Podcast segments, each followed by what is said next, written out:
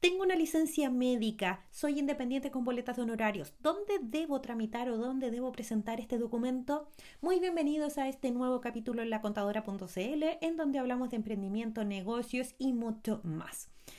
Me ha llegado mucho este caso a través de redes sociales. No olvidar que en Instagram, lacontadora.cl, siempre estoy abriendo cajitas de preguntas los días martes y jueves para que me hagan todas las preguntas existenciales y desde ahí apoyarlos al máximo claramente si son cosas muy técnicas o ya no da abasto en la respuesta de la cajetilla de preguntas y las respuestas, están invitados cordialmente a una asesoría personalizada.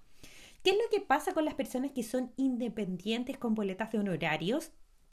Nosotros tenemos que siempre declarar primero nuestro formulario 22. Tenemos que tener en claro dónde estamos pagando nuestra salud ahí.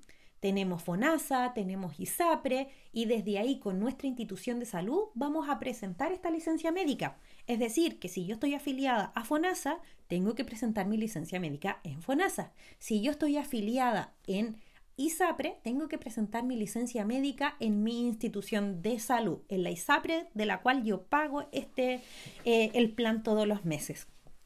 ¿Qué es lo que pasa con el pago?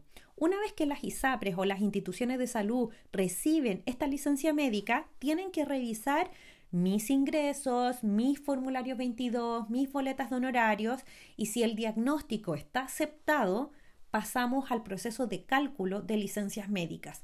Con eso, ellos después revisan toda esta información y nos van a decir cuánto nos van a pagar. ¿Qué es lo que pasa cuando estas licencias médicas son rechazadas por el diagnóstico, por el reposo excesivo? Yo tengo que empezar a apelar a esta licencia, me puedo dirigir a Compin y después si Compin no me da una respuesta, tengo que seguir escalando esta instancia de apelación de esta licencia médica. Por lo general, la licencia psiquiátrica, los niños con alergia alimentaria, siempre nos van a rechazar la licencia médica y es ahí donde uno tiene que tener todos los respaldos, todos los documentos para estar apelando constantemente. Sí, debería ser un poco más fácil este proceso de cuando nos enfermamos y que tengamos el derecho a pago rápidamente, pero hay un conducto de fiscalización que se debe cumplir para que nosotros también podamos acceder a este pago. En este formulario 22, no sé si ustedes se recuerdan o han visto ya mi tutorial de todos los años, que siempre lo realizo gratuito en abril, que siempre les digo cotización parcial o total. Si tú eliges en el formulario 22 con boletas de honorarios, cotización parcial, esta licencia médica va a ser un pago poquísimo, bajísimo.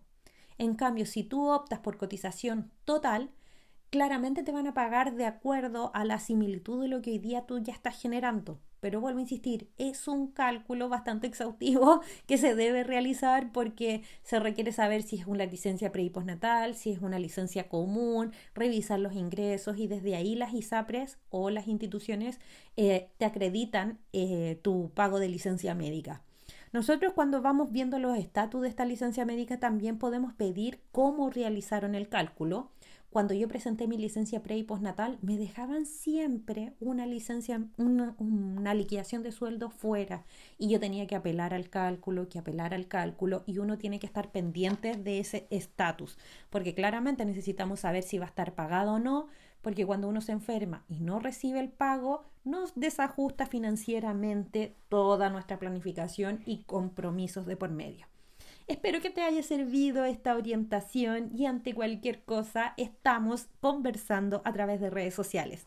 Te espero en un próximo capítulo. Un abrazo.